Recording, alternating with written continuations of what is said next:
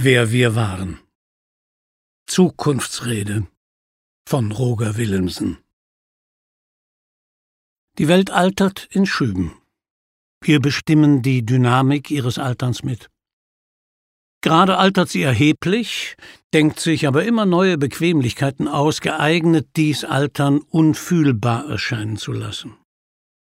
Woher nehmen wir nur all unser Nichtwissen? Aus der Ignoranz weniger als aus der Ironie.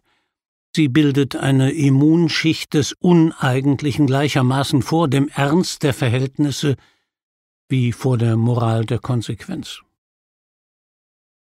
Doch seltsam. Mag die Welt auch vor die Hunde gehen? Die Zukunft hat dennoch ein blendendes Image. Und selbst verkitscht zu Wahlkampfparolen verkauft sie sich so gut, als wäre sie wirklich noch ein Versprechen.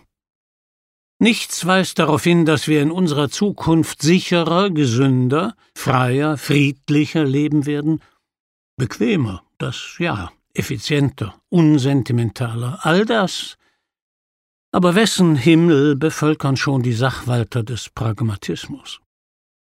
Die Zukunft, das ist unser rührender Hirsch über dem Sofa, ein Kitsch, vollgesogen mit rührender Sehnsucht und Schwindel. Die Zukunft der Plakate existiert ganz losgelöst von den Prognosen unseres Niedergangs.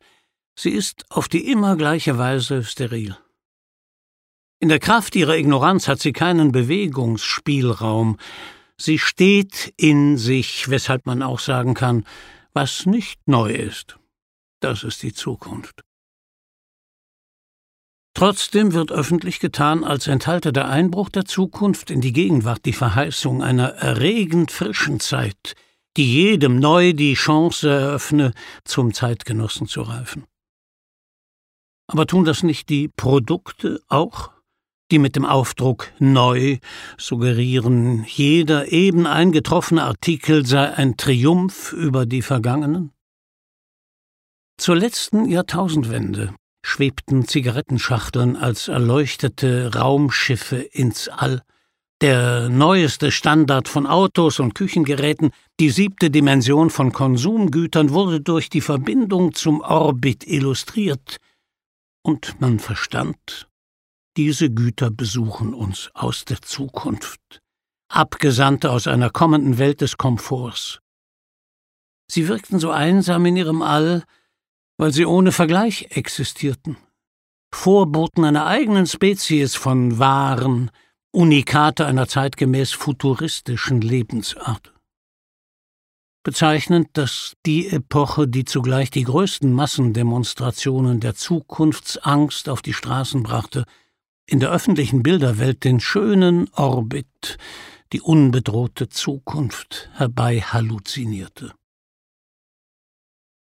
20 Jahre später ist nichts so antiquiert wie Science Fiction, und kein Werber glaubt mehr, ein Produkt werde jünger, indem man es aus dem Weltall anreisen lässt. Das Bewusstsein kennt weitere Fernreisen als die zur Raumstation ISS. Jeder Computer animiert mühelos, jedes Musikvideo simuliert genüsslich jenen Zustand von Schwerelosigkeit, der für eine Zeit lang das utopische Lebensgefühl offenbar am besten repräsentierte und uns heute nur noch von fern an das All erinnert. Der Orbit ist alt geworden, war er früher Inbegriff der Zukunft, so haben wir heute auch ihn hinter uns.